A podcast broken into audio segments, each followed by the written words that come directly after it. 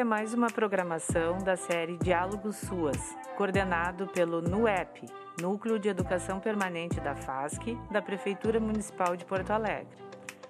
Me chamo Marta Borba, assistente social da Fundação, e vou estar aqui hoje coordenando nossa conversa, cujo tema será LGBTIQIA. Nosso objetivo é instrumentalizar os colegas, integrantes das equipes da política de assistência social, com esse tema tão relevante para o nosso trabalho, no atendimento e acompanhamento à população e famílias LGBTQIA. Nos meses de junho e julho desse ano, um grupo de trabalho foi criado com uma equipe de colegas que discutiram essa temática e ressaltaram a importância de processos de educação permanente para nossa rede. Assim, nosso podcast de hoje abre caminhos para esse diálogo. Para estar conosco, convidamos três colegas da rede. Gabriela Tizianel, médica de família e comunidade. Atualmente coordena a área técnica da saúde da POP LGBTQIA+, e o Ambulatório para Atendimento de Pessoas Trans da Atenção Primária de Porto Alegre.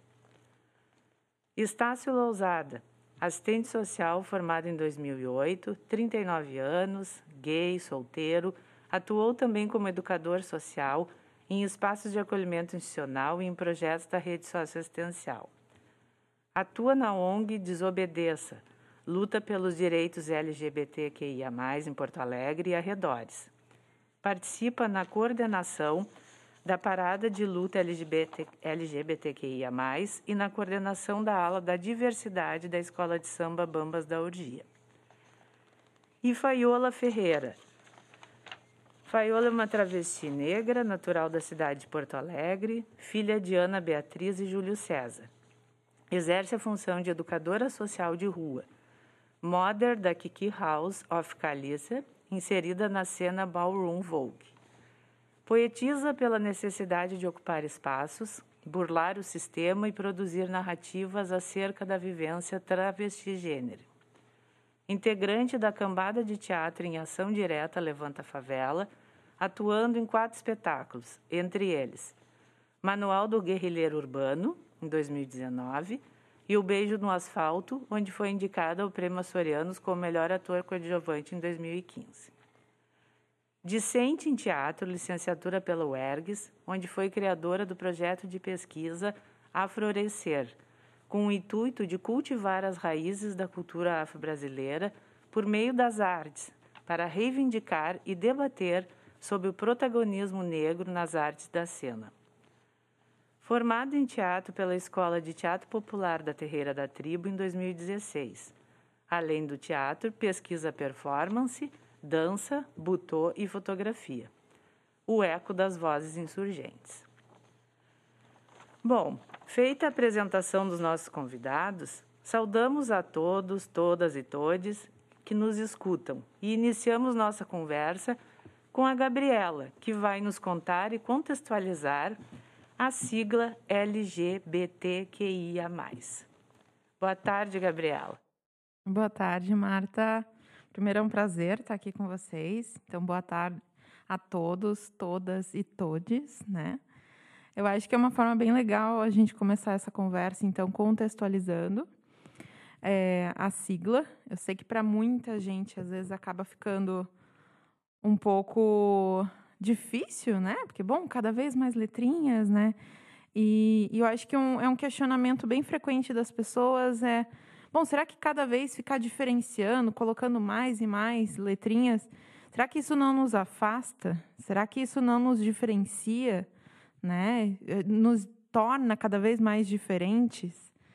E, e na verdade, se a gente parar para pensar, Uh, não foram as pessoas LGBTQIA+, que se diferenciaram, né? E foi justamente o contrário. Por isso que eu acho interessante aqui contar para os nossos colegas, não é todo mundo que sabe, o surgimento desses movimentos e por que, que se necessitou dar nome devido às coisas, né? Então, uh, hoje em dia, uh, cada vez mais que a gente se estuda um pouco de a nossa ancestralidade como espécie humana, a gente sabe que a diversidade sexual E o gênero humano é uma coisa muito ampla, né? Sempre foi. Mas houve um determinado período de tempo em que se precisou instituir uma norma, né? Por, por motivos políticos, por motivos econômicos, uh, se estabeleceu uma norma patriarcal na sociedade, em que o casal possível e a família possível era composto de um homem cis, uma mulher cis, né? Porque daí sim eles construiriam um patrimônio independentes. Então essa essa noção, né, da heterossexualidade como uma coisa natural foi uma norma inventada, né? Não é algo que é, é nosso, de fato. Então, houve uma necessidade histórica disso se instituir como norma. E para se manter como norma, justamente porque não era do nosso natural, a gente teve que, como sociedade, criminalizar todas as outras formas de existência. Então, uh, se apaixonar e se relacionar por pessoas do mesmo gênero, uh, não se identificar com o gênero que lhe era atribuído, ou não ter a liberdade para ter criar ou entender a sua própria identidade de gênero, eram crimes até muito pouco tempo atrás na nossa história. Então, os movimentos LGBTQIA+, começaram, não começaram, mas ficaram bem famosos ali na década de 70, nos Estados Unidos, em outros países do mundo, mas ficou muito emblemático nos Estados Unidos, em que é, algumas pessoas, né, algumas pessoas que questionavam um pouco essa normalidade começaram a se revoltar e a existir e a não mais se esconder. Né? Começaram a frequentar bares, começaram a frequentar espaços, começaram a se manifestar e não se permitiam mais se esconder. Algumas dessas pessoas aqui, para nomear uma das mais importantes, foi uma mulher negra, trans, dos Estados Unidos, a Marsha T. Thompson. Então, é, isso deu uma série de revoltas nos Estados Unidos, né? Essas pessoas foram presas, mas de alguma forma isso iniciou essa discussão para começar a, a, se proibir a proibição, digamos assim, né? Então começou a se legalizar, entre aspas, a existência dessas pessoas. E olha como o quão bizarro é isso pensar que precisa se legalizar a existência de um determinado tipo de, de ser humano, como se existissem, né? Uh, classes. E isso começou então nos anos 70, mas se a gente for ver nos Estados Unidos, né, tendo os Estados Unidos como referência, porque eles se colocam como uma democracia de referência, o último estado americano que retirou a proibição da homossexualidade eh, foi em torno aí do, dos anos 2000, 2000, 2000, 2002, se não me engano. Então, é, é uma história muito, muito recente. E aí começou. A partir do momento que se abre a possibilidade das pessoas se identificarem com o que elas realmente são, e não como uma norma, como uma obrigação, uma criminalização. Porque imagine, se você é criminalizado, ou às vezes, né, a opção, a criminalização, muitas vezes, é ser colocado como louco, né? Então, provavelmente para alguns colegas aí que estão nos ouvindo já tiveram contato com os profissionais da saúde mental que seguem um código de doenças que se chama DSM, que é um código internacional utilizado por psiquiatras no mundo inteiro. O DSM estabelecia até a sua última edição a transexualidade como uma doença. E nas primeiras edições, a homossexualidade também como uma doença. Então, eram esses dois caminhos para a população LGBT que ia mais até pouco tempo atrás, e ainda é esses dois caminhos em muitos lugares do mundo. Ou a criminalização ou a institucionalização como pessoas insanas, né? como pessoas loucas. Uh, e isso aqui no Brasil não foi diferente. Então, a partir do momento que se criou, se deu a liberdade para essas pessoas começarem a existir, se manifestar enquanto seres humanos, aí abriu um caminho, abriu uma porta, abriu um armário, por assim dizer, né? o jargão da comunidade, para a infinidade de, de existências, porque a, a natureza humana é muito diversa. E aí começaram a surgir as primeiras letras. acho que o primeiro, um dos primeiros movimentos foi o GLS. Quem é dos anos 80, dos anos 90 vai lembrar. Então eram os gays, as lésbicas e as pessoas que eram simpatizantes, então, né, que, que entendiam a causa e acolhiam a causa. Mas é evidente que isso não engloba a, a, a maioria das pessoas. Então, existiam as pessoas dentro da orientação sexual, né? Então, orientação sexual é com quem eu me relaciono afetivamente, é com quem eu me apaixono, com quem eu me atraio. E isso eu posso ser homossexual, eu posso ser bissexual, eu posso ser heterossexual, ou ainda outras formas de configuração. Por isso que existe esse mais no final da sigla, que eu acho ele muito interessante, porque ele evidencia que é, existem mais caminhos ainda que a gente vai descobrir cada vez mais. Né? Tem pessoas que não têm interesse sexual, que são os assexuais. E aí existe um outro campo da, da sigla, que é destinado ao gênero, a forma como eu me identifico, a minha identidade, né? que ela pode ser a, a mesma que foi me atribuída quando eu nasci, então eu sou uma pessoa cis, ou não, então, eu sou uma pessoa trans, ou travesti, ou não binária, né? Se eu não me identifico com nenhuma uh, dos, dos gêneros postos, ou me identifico com um pouco dos dois. Eu sei que às vezes é muito confuso, mas essa confusão que a gente tem é justamente porque aquilo não está no nosso dia a dia. E se aquilo não está no nosso dia a dia, é porque essas pessoas também não estão no nosso dia a dia. Então, é, a gente tem que normalizar. A gente tem que normalizar que existe sim muitas possibilidades. Então, e não é a gente abrir os olhos para essa possibilidade que no, nos vai nos distanciar enquanto seres humanos. Muito pelo contrário, né? Então, eu acho que é, não foram as pessoas LGBTQIA+, que começaram a falar, nossa, nós somos diferentes. Foi o contrário. Disseram que elas eram diferentes, que elas eram erradas, que elas eram criminosas ou que elas eram loucas e hoje, pouquinho a pouquinho, a gente tenta ter direitos e dizer que não, que nós existimos, que nós somos simplesmente humanos assim como qualquer outra pessoa.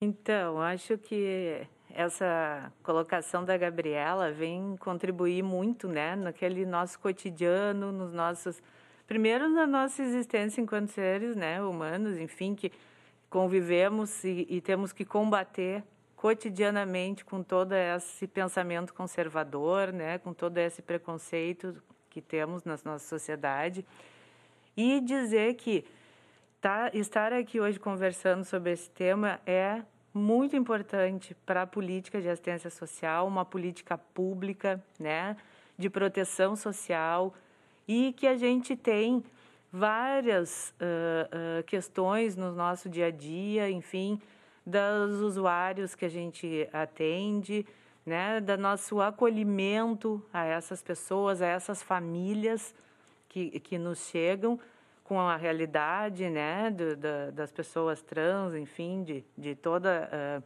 essa complexidade que está colocada. E a gente também quer ouvir aqui né, os nossos colegas, a Faiola, né, o Estácio, que trabalharam, que trabalham na rede, enfim, e que vivenciaram, né? Eh, e vivenciam essa experiência. Então, uh, qual dos, né? Quem quer começar falando? Uh, primeiramente, estou muito feliz, né, de estar aqui. Uh, agradeço muito o convite. Ah, uma boa tarde a todos, Faiola, Gabriela, Marta, a todos que vão estar, na verdade, prestigiando e escutando né, esse podcast tão importante, falando sobre os direitos né, e sobre uh, esse assunto que é tão importante para nós enquanto sociedade. Né? Fico muito feliz não só pela questão de ser o meu lugar de fala, como a gente costuma dizer, mas também por perceber né, a, a, clareza e a riqueza de detalhes, agora nessa primeira fala trazida pela Gabriela, né, o quanto é importante a gente perceber que existem né, profissionais aí atuando na rede, né, que tem essa clareza, que tem essa, esse respeito, na verdade, né, sobre a diversidade humana, né, sobre a questão da identidade de gênero, sobre a livre expressão e orientação sexual das pessoas. Né? Uh, eu, como assistente social já há muitos anos, e anterior a isso eu trabalhava como educador social, né? eu me preocupava muito e me preocupo até hoje com essa questão do, da rigidez né, de pensamento de muitos profissionais acerca né, do, que se, do que se é classificado como diferente. Né? E que bom que somos diferentes uns dos outros, né? Acho que isso é, é, é algo fantástico da natureza, né? Da natureza humana, enfim. Uh, acho que sermos diferentes é o que faz com que a, a, seja, na verdade, algo fantástico dentro do universo. Então, eu me preocupava muito e continuo me preocupando porque a gente percebe que na ponta, né, na, na, rede de atendimento, enfim, não só falando como política de assistência social, né, mas sim uh, uh, as outras políticas também, a gente percebe o quanto ainda há uma fragilidade muito grande de conhecimento né, acerca da natureza humana e da diversidade humana. Né?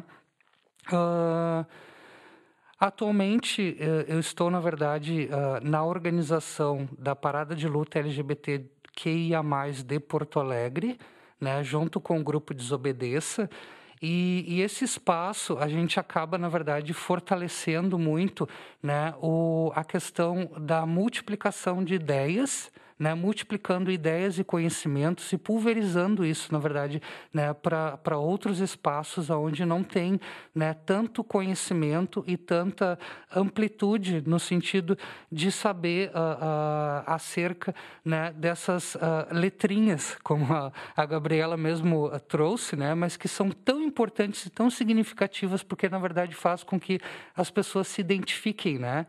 Antigamente as pessoas, na verdade, não se enxergavam dentro dessa identificação. Né? As pessoas, na verdade, acabavam se violentando de uma certa maneira porque não conseguiam se enxergar dentro daquilo que era considerado o GLS dos anos 80, anos 90, né?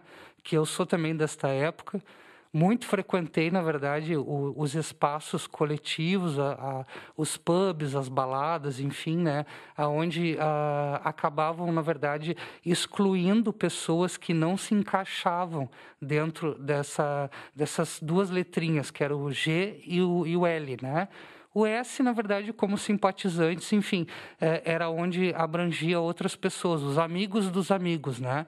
Mas uh, os transexuais, né, as travestis, uh, os queens, né, uh, as pessoas, na verdade, não tinham a oportunidade de estar no espaço de lazer, de estar no espaço de cultura, de estar no espaço né, de convivência, né, justamente porque não se encaixavam né, e, e, e não tinha essa abertura.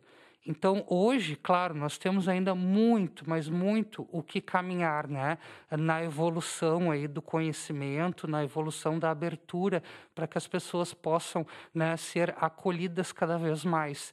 Mas acredito que a gente conseguiu já alguns avanços importantes. E essas uh, paradas, né?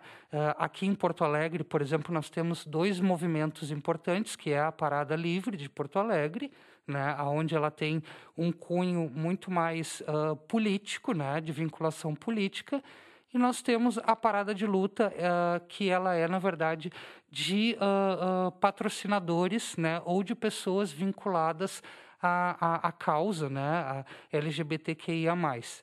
Então, esses dois espaços importantes são espaços que a gente consegue trabalhar muito mais essa liberdade de expressão e essa questão onde as pessoas consigam estar uh, uh, buscando né, a convivência né, e buscando a sua liberdade, né, a sua liberdade de ser quem somos, né, de ser quem é. Né? Acho que isso que é fundamental. Acho que a, a, a, minha preocupação até hoje, enquanto profissional atuante nessa política pública, que é a política da assistência social, né, que a quem dela necessita, né, uh, é que nós ainda temos né, um árduo caminho pela frente, ainda temos, na verdade, um caminho aí né, uh, espinhoso, digamos, para poder trabalhar essa questão de que todos os espaços são espaços de acolhimento, são espaços onde as pessoas podem sim acessar, são espaços onde as pessoas têm o direito de estar ali, na verdade, buscando o seu atendimento, né, livre de qualquer tipo de preconceito, de discriminação, de olhares, né, muitas vezes uh, uh, estigmatizadores. Então, uh, acho que o, o, nosso papel aqui, enquanto uh, profissionais, enquanto amigos, enquanto né, uh, essa rede aqui hoje vinculada, né, trazida pela Marta, né, gentilmente fez o convite para nós, nós enquanto rede aqui, enquanto podcast, né? Nós estamos aqui hoje para poder trazer um esclarecimento e um aprofundamento maior sobre este tema, né, que é tão importante que está presente na sociedade, né? Como a, a própria Gabriela trouxe, há muitos e muitos te, há, há muito e muito tempo, na verdade, já já está presente, né? Só que as pessoas antigamente elas não conseguiam ter essa liberdade de poder se expressar ou poder sair de dentro do chamado armário, né? E hoje, na verdade, a gente rompeu com as portas do armário e a gente está aí? A gente está aí para ocupar o nosso espaço, para buscar né, o nosso espaço na sociedade e, e, e, estamos atuantes cada vez mais. Gostaria de agradecer também o convite para estar participando desse podcast. Acho de suma importância a gente estar debatendo esses assuntos. E, embora uh, aconteça alguns progressos né, em relação a esse acolhimento dessa comunidade, ainda o Brasil continua, se mantém desde 2008 na liderança entre os países que mais matam travestis e transexuais no mundo. Né? Esse não reconhecimento das identidades travestis e trans e o estigma social desse grupo acaba ocasionando em adoecimento psíquico, em marginalização e exclusão social. E esse não reconhecimento, na maioria das vezes, começa no convívio familiar ou na escola. Por esse motivo, muitas pessoas trans acabam invadindo do ambiente escolar e do ambiente familiar. Durante os atendimentos com a população em situação de rua, trans, eu, como educadora, percebo, quando é abordado sobre a trajetória dessas pessoas, que o que ocasiona né, essa pessoa estar nessa situação, muitas vezes é por conta desses conflitos, né? por conta de uma violência que se repete muitas vezes até que essa pessoa evade de casa, ou então quando assume, né, quando se reconhece enquanto uma pessoa dissidente de gênero. E, e analisando né, e pensando sobre essa comunidade durante o trabalho, fico pensando sobre essas repetidas rupturas, tanto no convívio escolar, familiar, convívio social, né? E, e é uma grande questão assim para esse público uh, adentrar o mercado de trabalho formal. Então, eu queria aproveitar e pegar esse gancho que os colegas estão falando, tanto a Faiola quanto o Estácio, eu acho que trouxeram pontos bem importantes. Né? Eu acho que o primeiro ponto é que sim, a gente tem avanços. Acho que uma das coisas que o Estácio estava falando é que a gente não pode diminuir a, a, a existência desses avanços. Né? Então, é, por exemplo, institucionalmente, a gente tem algumas leis hoje em dia que nos asseguram algumas coisas. Né? Por outro lado, o, o que a Faiola falou é fundamental. Muitas vezes essas leis não bastam e não chegam nas pessoas. Né?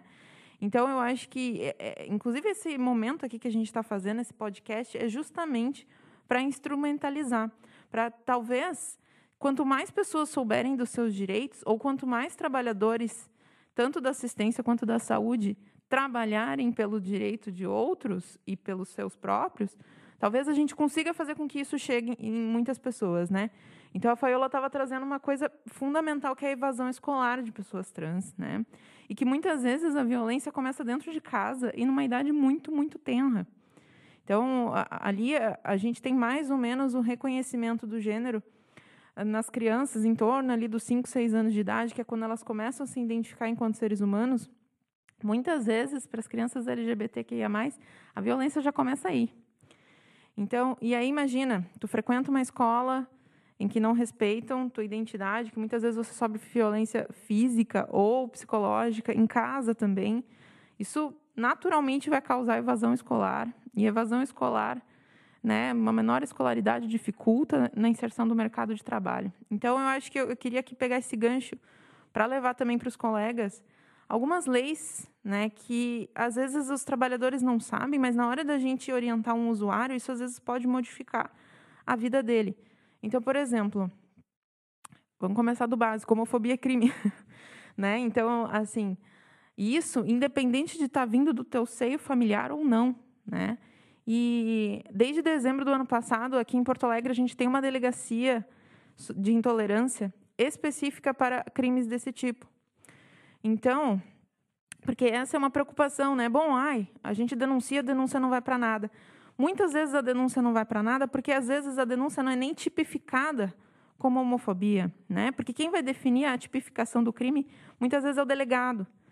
Então você pega um delegado que teve uma dentro da polícia, vocês imaginem, né? Uma cultura extremamente machista, é ele que vai definir se determinado crime foi homofobia ou não. Então a gente ter uma delegacia, né, que lida com intolerância e daí não só a intolerância de gênero, mas também uh, uh, intolerância religiosa, eu acho que é, é, um ponto muito legal. Então, é assim, essa delegacia ela tem um Instagram, ela fica ali na, na Zona Norte, é de fácil acesso, tem uma equipe que foi é, escolhida, né? As pessoas elas se inscreveram para estar tá naquela, naquele espaço, então é um espaço super adequado para receber as pessoas, porque a gente precisa existir né? Tanto enquanto é, institucionalmente, mas também quando a gente sofre algum crime, aquele crime tem que estar tipificado da forma correta, porque senão ele nunca vai ter medida pública contra isso, né? Outra coisa, as pessoas trans têm o direito do uso do nome social, independente delas serem maiores ou menores de idade ou terem a retificação do documento. Então, quando vocês recebem um usuário, seja ele num, num numa unidade de atendimento da assistência né, ou da saúde, essa pessoa tem direito a ser tratada pelo nome social, mesmo que ela não tenha uh, nenhum documento. Tá? E o cartão SUS é uma coisa que pode ser feita, pode ser impressa, mesmo que ela não tenha nenhum documento retificado. Então, é, basta apenas que a pessoa diga e que deseja ser chamada daquela forma. E vocês podem fazer isso e devem fazer isso, que isso vai fazer toda a diferença do mundo. Né? Muitas vezes, para os usuários ali do ambulatório, é o primeiro documento que eles têm com o nome deles é o cartão SUS. Né? E isso modifica completamente. Você perguntar como que você gostaria de ser chamado, né? Eu acho que isso faz toda a diferença e, e isso vale também para as crianças menores de idade. Então, na escola, então, não adianta só o coleguinha chamar ou a gente chamar um paciente, um usuário, pelo nome social, se no prontuário dele está o um nome de registro, se no receituário está o um nome de registro. Então, é, isso também tem que estar. Tá. A pessoa tem direito de ter um crachá no trabalho dela com nome social. Ela tem direito que o nome da chamada na escola seja com nome social. Ela tem direito uh, que o prontuário, que o receituário, que tudo seja feito no nome social. Então, isso é uma coisa que os trabalhadores podem ficar tranquilos, porque eles vão estar simplesmente assegurando um direito. Eles não vão estar fazendo nada muito de ruptura, né? Porque é isso que, o, o que a Faiola estava trazendo.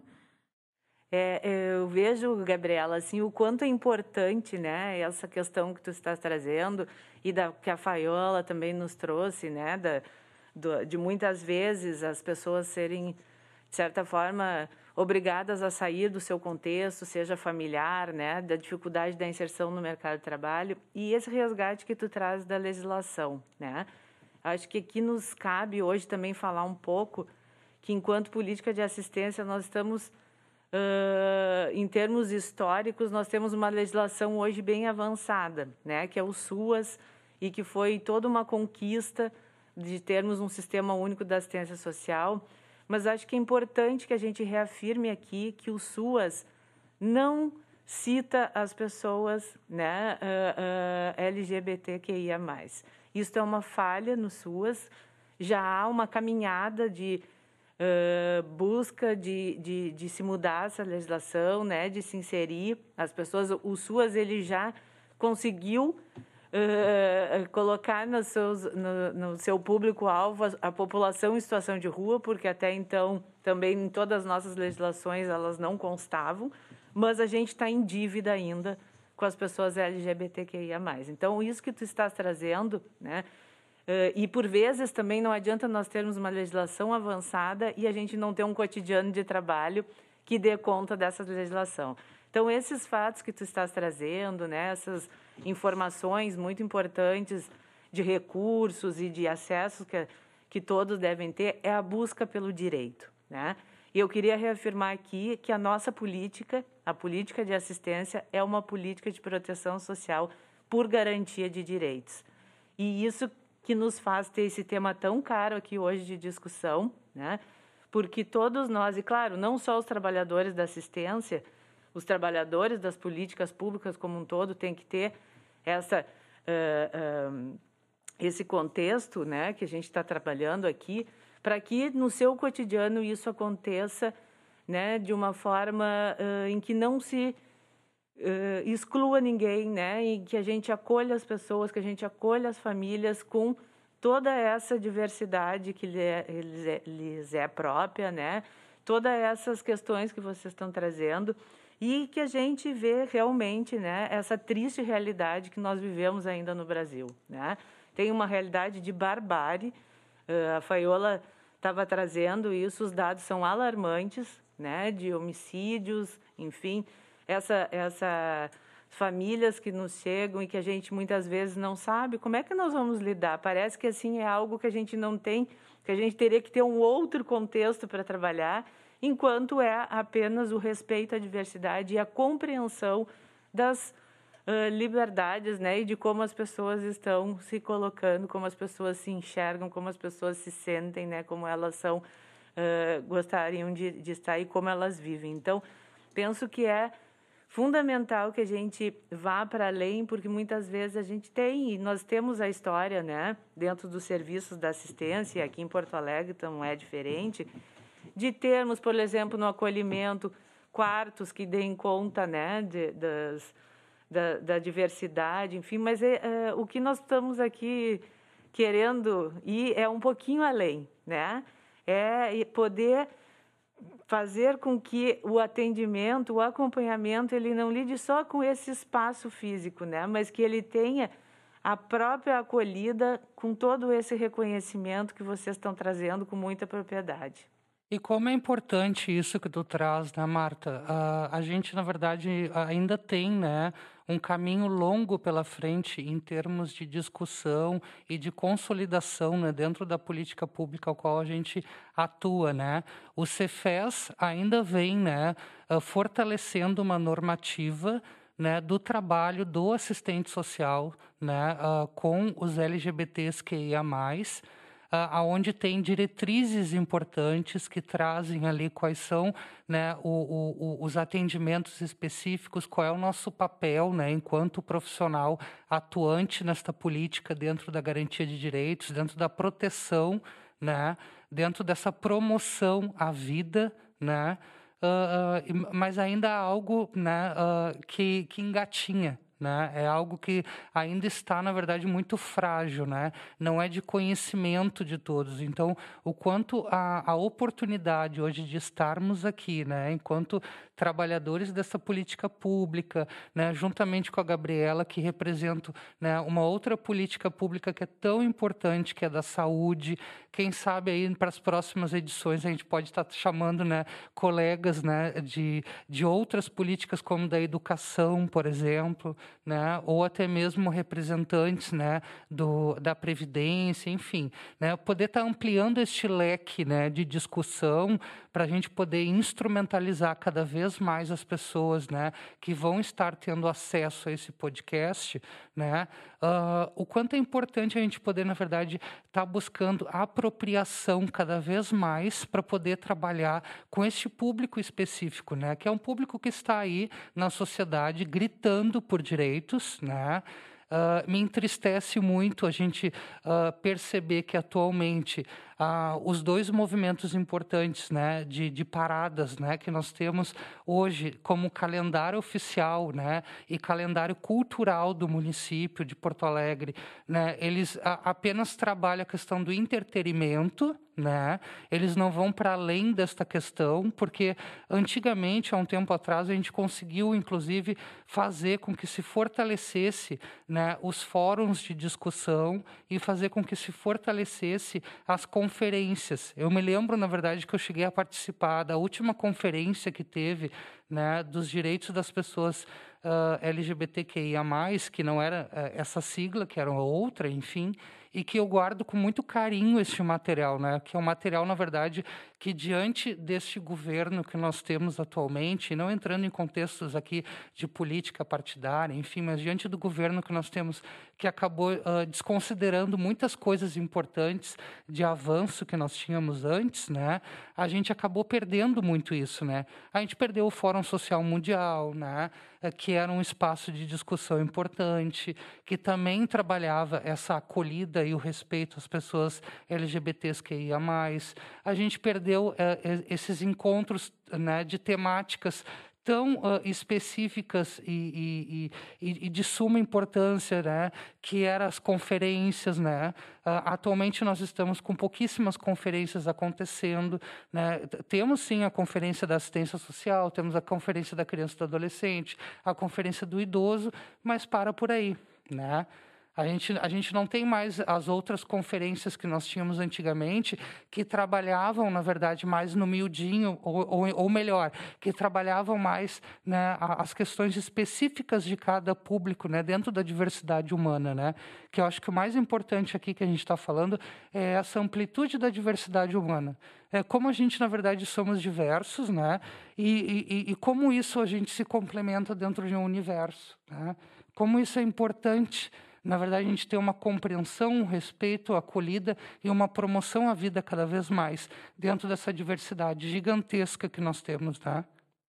Então, é, eu acho que, que a Gabriela também tem toda uma experiência, né, que nos é bastante importante, assim, Gabriela, né, conhecer e socializar com os nossos colegas da assistência, que é o trabalho do ambulatório, né, o qual tu tu faz esse, essa coordenação, eu acho que seria importante tu dar um recado aí, uma notícia sobre esse trabalho, né? Sobre como é que funciona, porque também nós precisamos muitas vezes orientar, né, os usuários que nos buscam sobre os recursos aos quais eles têm direito nas demais políticas, não só na assistência, né? Então, seria importante a gente também poder hoje estar tá contando aqui com a tua experiência para nos trazer essa, essa, esse teu trabalho tão importante. Sem dúvida, Marta. Que é um pouco que a gente estava comentando, né? Se a gente não sabe dos direitos que a gente tem, um pouco eles não valem de nada, né? Então, o ambulatório, o ambulatório é um serviço assim único.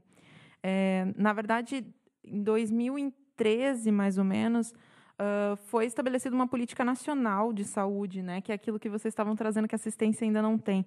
Foi estabelecida uma política nacional de saúde da população LGBTQIA+.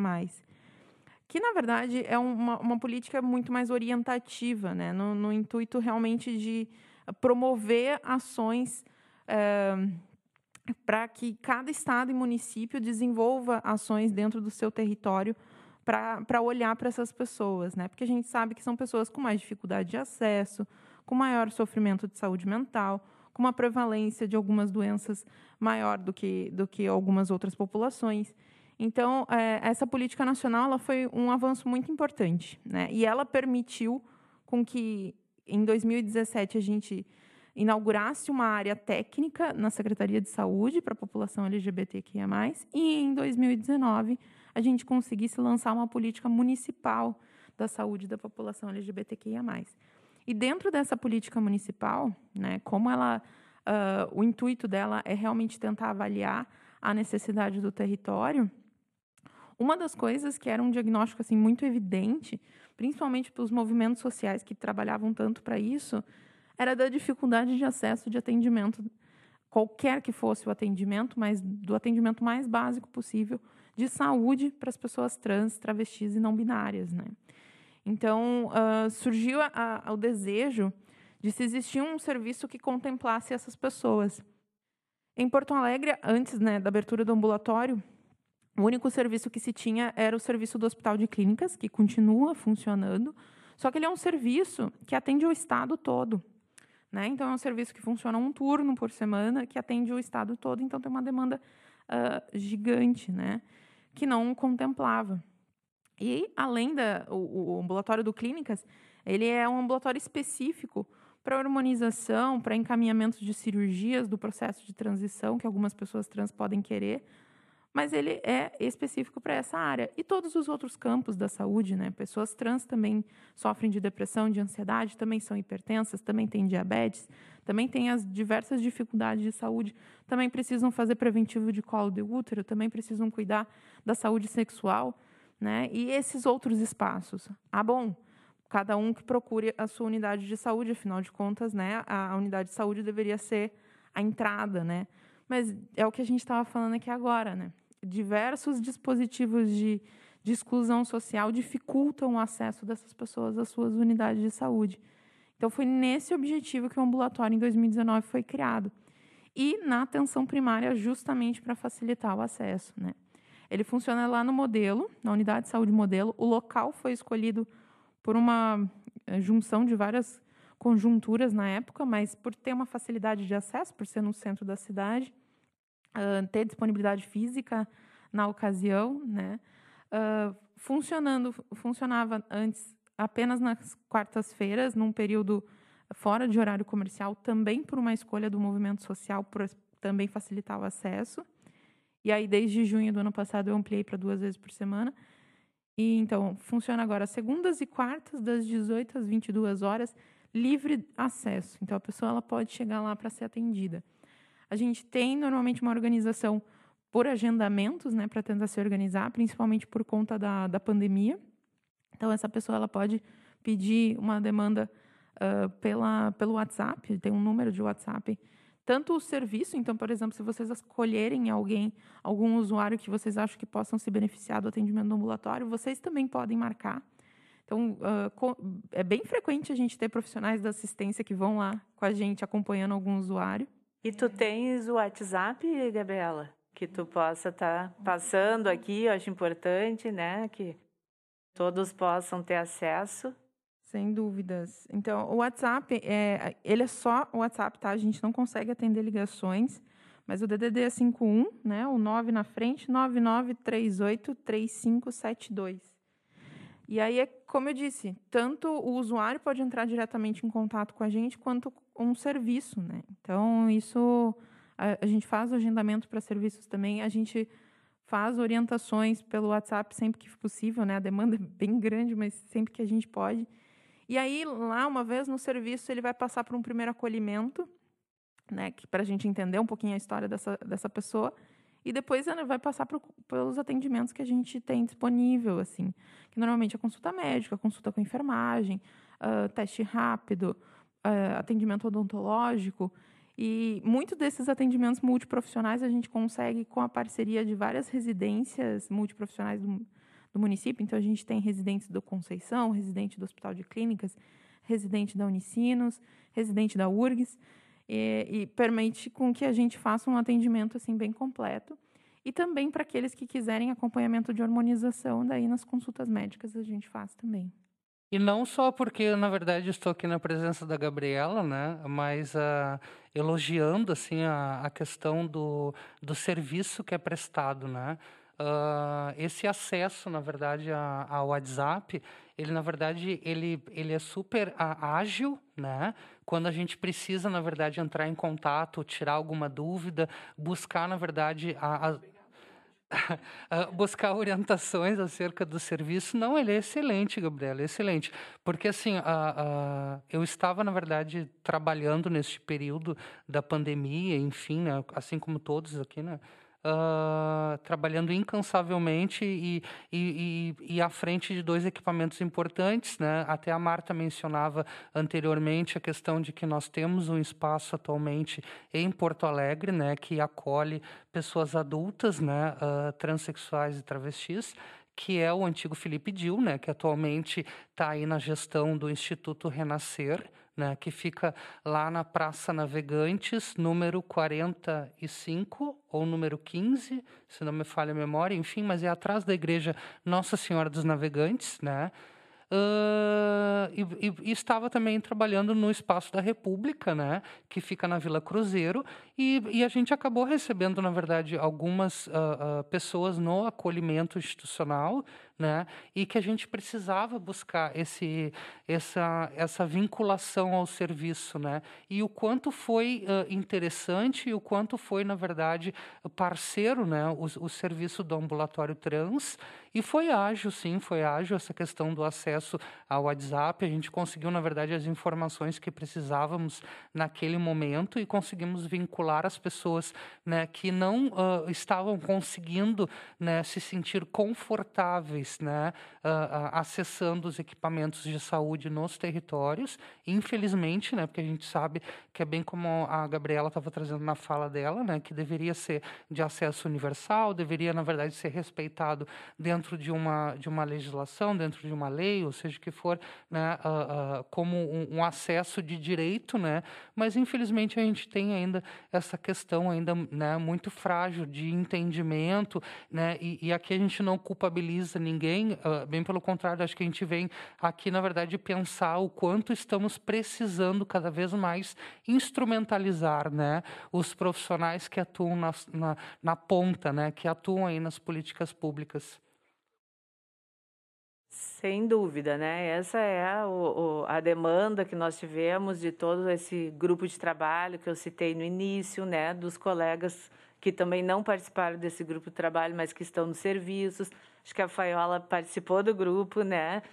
Está uh, também inserida num serviço muito importante que nós temos, que é a abordagem social de rua, e que tem uh, no, seu, no seu contexto né, vários usuários que, que, que são pessoas LGBTQIA+, né, que também atendem muitas vezes adolescentes que são de famílias, né, também uh, que não conseguem muitas vezes aceitar, como ela disse, e que acabam deixando, né, que essas, uh, essas pessoas saiam para a rua, né, e aí o serviço de abordagem é quem vai acolhê-los, né. Então, uh, se tu quiseres falar um pouco também, né, Faiola, para a gente já ir encaminhando para o nosso final do, do, do podcast, né? Eu acho que seria importante, tá? Sim, interessante, assim, esse tema que a gente está colocando aqui agora, porque eu lembro quando eu entrei na, na abordagem social de rua, em que muitos usuários trans, travestis ou não binárias que me abordavam uh, traziam algumas questões específicas né, dessa comunidade, perguntavam para mim como é que como é que eu faço para começar minha hormonização ou falando sobre efeitos da medicação, assim. E, e, a partir desses diálogos que a gente ia formando, assim, eu percebia que, que esse lugar, né, enquanto travesti, na, uh, como educadora social, nesses espaços foi de foi muito importante, assim, por conta dessa representatividade, por conta desse desse vínculo que se estabelece de uma maneira mais, muito espontânea, né? Uh, poder também conhecer, porque eu acesso também o ambulatório trans e a partir disso trocar essas informações, né?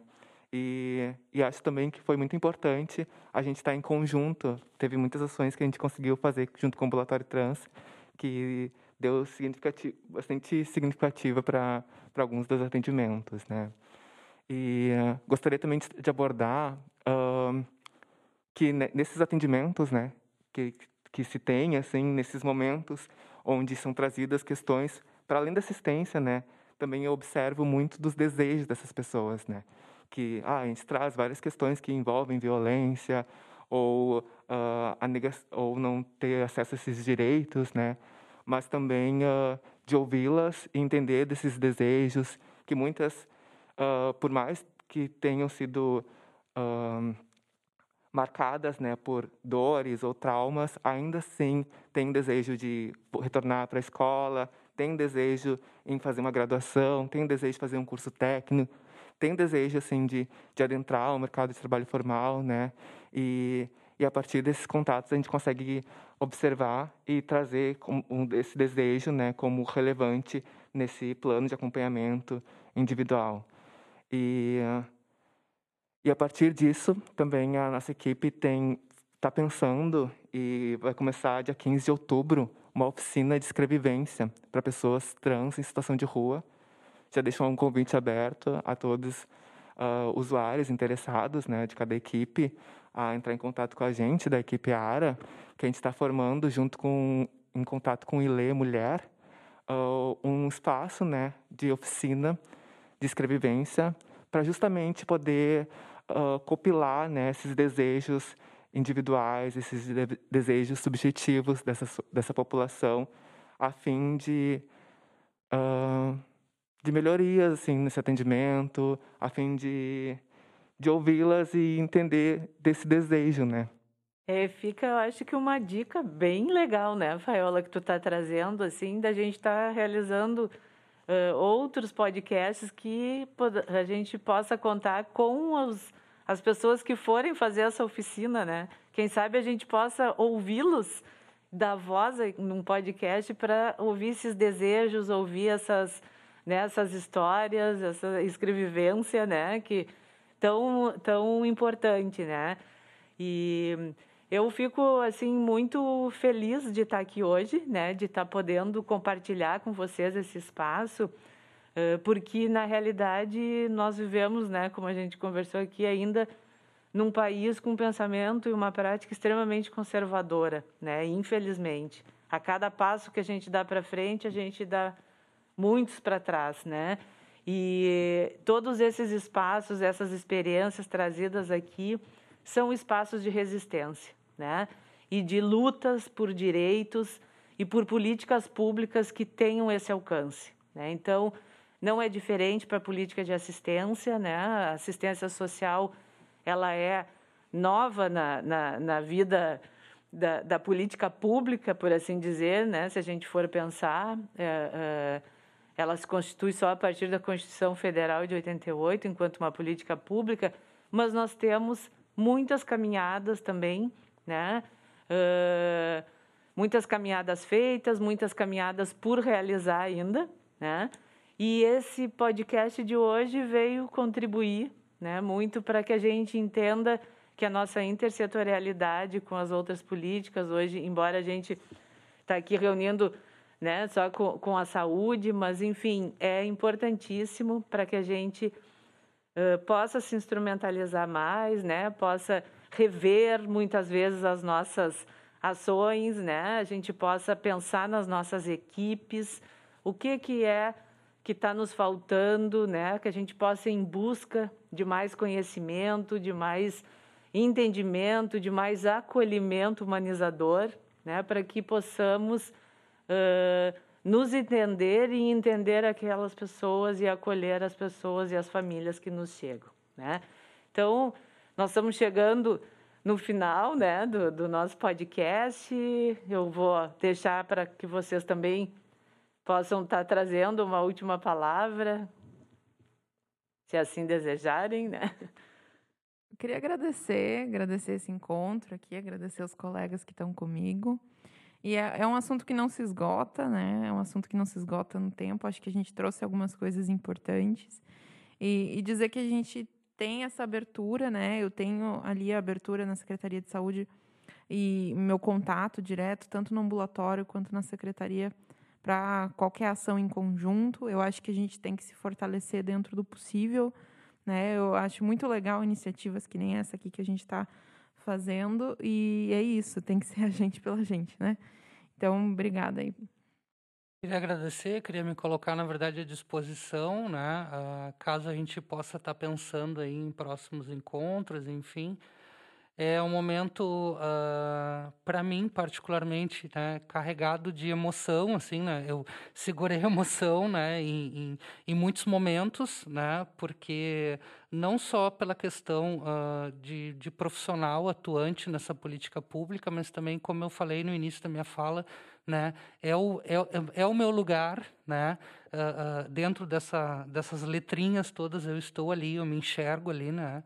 E o quanto é emocionante né, a gente perceber que hoje aqui estamos conquistando mais um espaço, mais um espaço de fala, de escuta, de contextualização, né, de possibilidade de trazer, na verdade, né, uh, instrumentalização, conhecimento, uh, uh, compartilhamento né, com as pessoas que vão estar escutando né, este podcast, que vão estar aí compartilhando né, esse podcast para que cada vez mais a gente consiga fortalecer as redes de atendimento, né?